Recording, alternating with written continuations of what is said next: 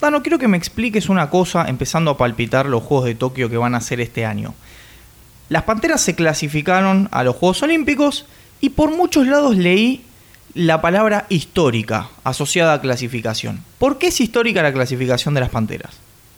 A ver, es histórica principalmente por la cantidad de participaciones que tuvo el voleibol femenino en los Juegos Olímpicos a lo largo de la historia. Esta va a ser la segunda. Segunda, bien. La primera fue La primera fue en los Juegos Olímpicos pasados, Río 2016. Ujú, y ahora se consecutiva, viene- entonces. Exactamente, y ahora se viene Tokio 2020. ¿Esto que demuestra? Por un lado, el desarrollo que está teniendo el voleibol femenino, tanto argentino como latinoamericano, pero al mismo tiempo se desprenden varias aristas que podemos analizar. Una es la situación actual del voleibol acá en el país, otra es cómo se posiciona el voleibol argentino y latinoamericano respecto de las potencias a las cuales después se enfrenta. Entonces, si bien es histórica la clasificación, podemos retroceder unos meses en el tiempo y analizar que las Panteras jugaron el Mundial 2019, Ujú. justamente en Japón, en varias ciudades, no solo en Tokio. Se hizo un evento en Asia, mira. Pensé que en los últimos años no se hacía nada. ¿Viste? Exactamente. Y en septiembre, luego de haber disputado un proolímpico intercontinental en agosto, donde ahí no pudieron clasificar los juegos, las Panteras se siguieron entrenando y participaron del Mundial. ¿Cómo les fue? Disputaron 12 partidos Y si están en los juegos les debe haber ido más o menos bien. y solo ganaron 2 de 12. ¿Ante quiénes? Ante Camerún y Kenia. Equipos africanos, pero después perdieron el resto de los partidos ante las grandes potencias que conocemos. Italia, China, Estados Unidos, el propio Brasil, Claro. que en su momento organizó los Juegos Olímpicos del 2016 y ahí también había de alguna manera habilitado más cupos para que equipos latinoamericanos clasificaran. Claro, pasó mucho con equipos eh, argentinos que al no disputar Brasil la clasificación tenían más liberado el acceso por la vía sudamericana o continental. Exactamente. Y bueno, se tomó la participación en el Mundial de Japón como un fogueo internacional con grandes potencias, casi sin chances hasta de sacarle algún set a las potencias. Esto es así.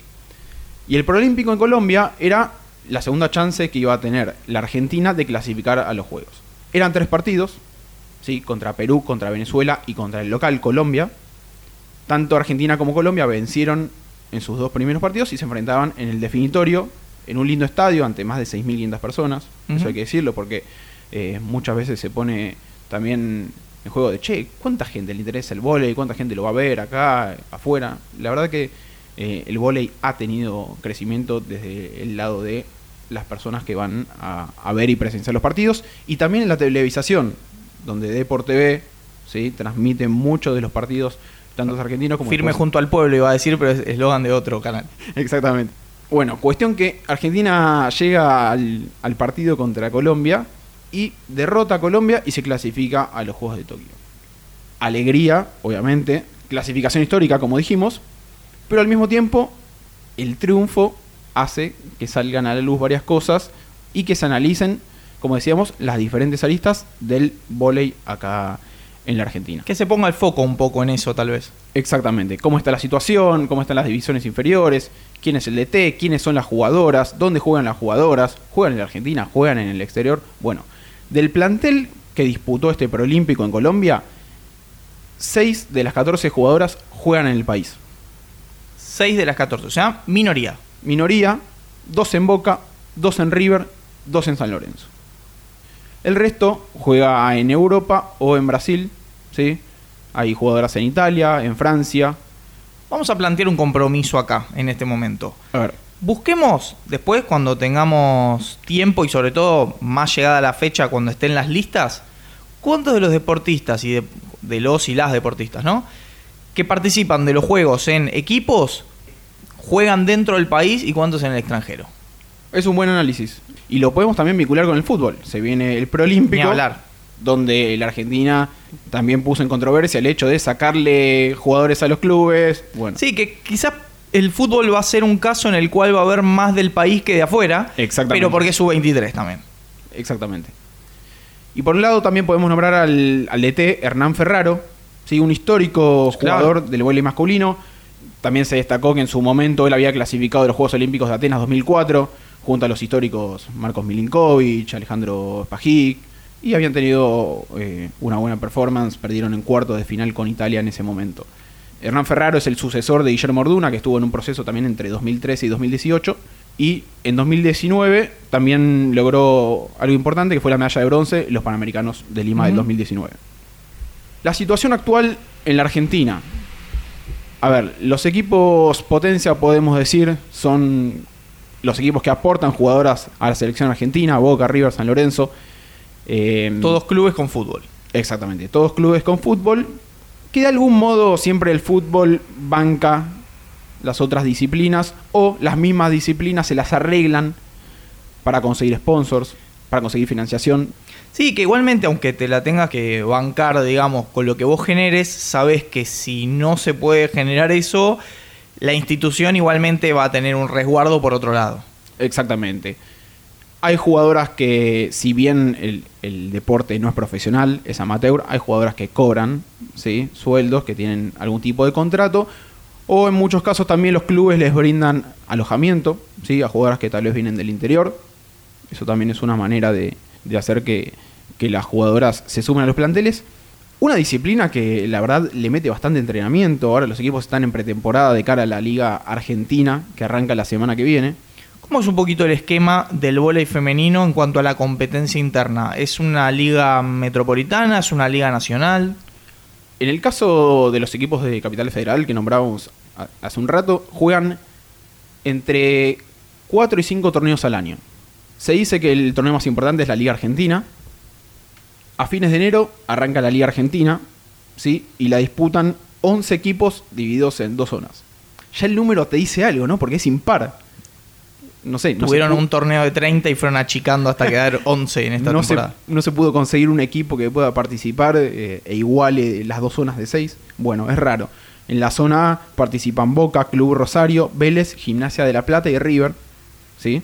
Sí. Y en la zona B, Banco Provincia de La Plata, San Lorenzo, Estudiantes de La Plata, Mupol, San José y Villadora. Muy pocos equipos del interior. Muy pocos equipos del interior. Sí, de por sí ya la zona A es básicamente metropolitana o en el fútbol serían directamente afiliados. Exactamente, exactamente, con un club eh, de Rosario. Se dice que la Liga Argentina es el torneo más importante que se juega en el año, pero al mismo tiempo después hay otros torneos muy competitivos. Está la Copa Metropolitana, organizado no por la Federación Argentina de Voleibol, sino por la Federación Metropolitana de Voleibol. Está la División de Honor Metropolitana también.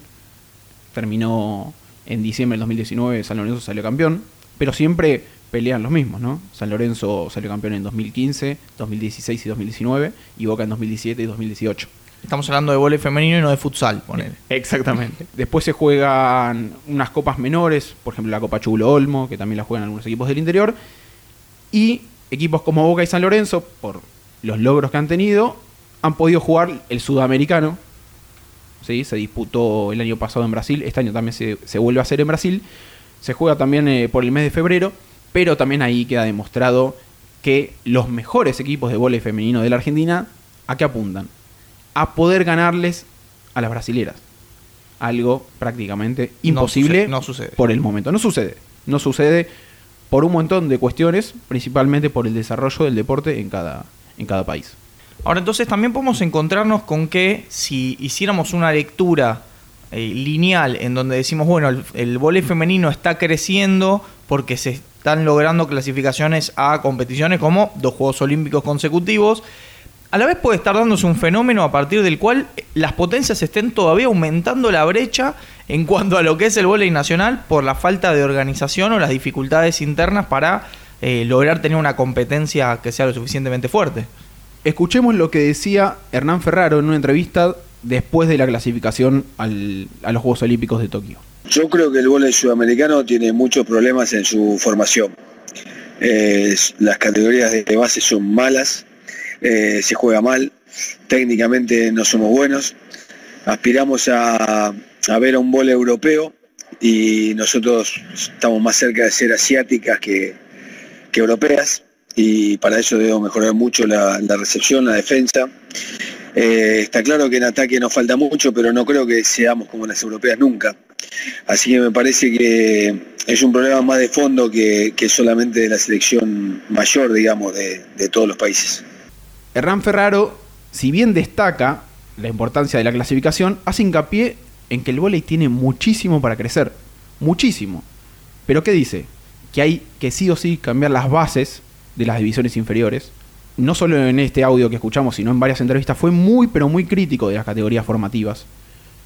Tanto de Argentina como del vóley latinoamericano, exceptuando Brasil. Hay muchísimo por mejorar, hay muy poco desarrollo de lo que son las inferiores del vóley, y eso obviamente después queda demostrado cuando Argentina se enfrenta a las potencias.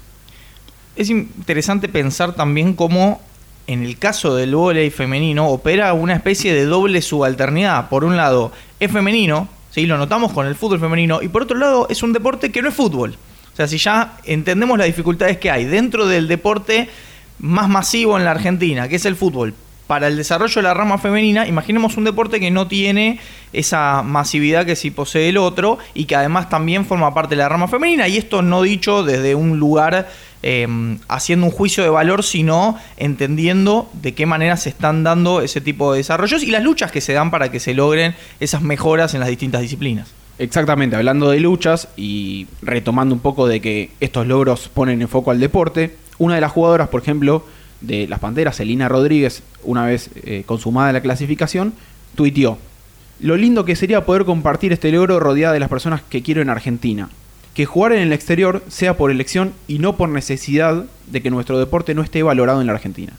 Tajante. Ni siquiera la posibilidad de, de subsistir haciendo lo que le gusta o haciendo esa práctica, además en la cual Exactamente. tiene capacidad de jugar de selección. Jugadora que actualmente juega en Italia.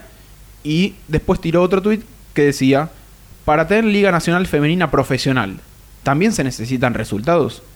Bueno, Acá están. acá están. Es un poco el proceso que se da, obviamente, siempre desde el resultado que visibiliza la disciplina.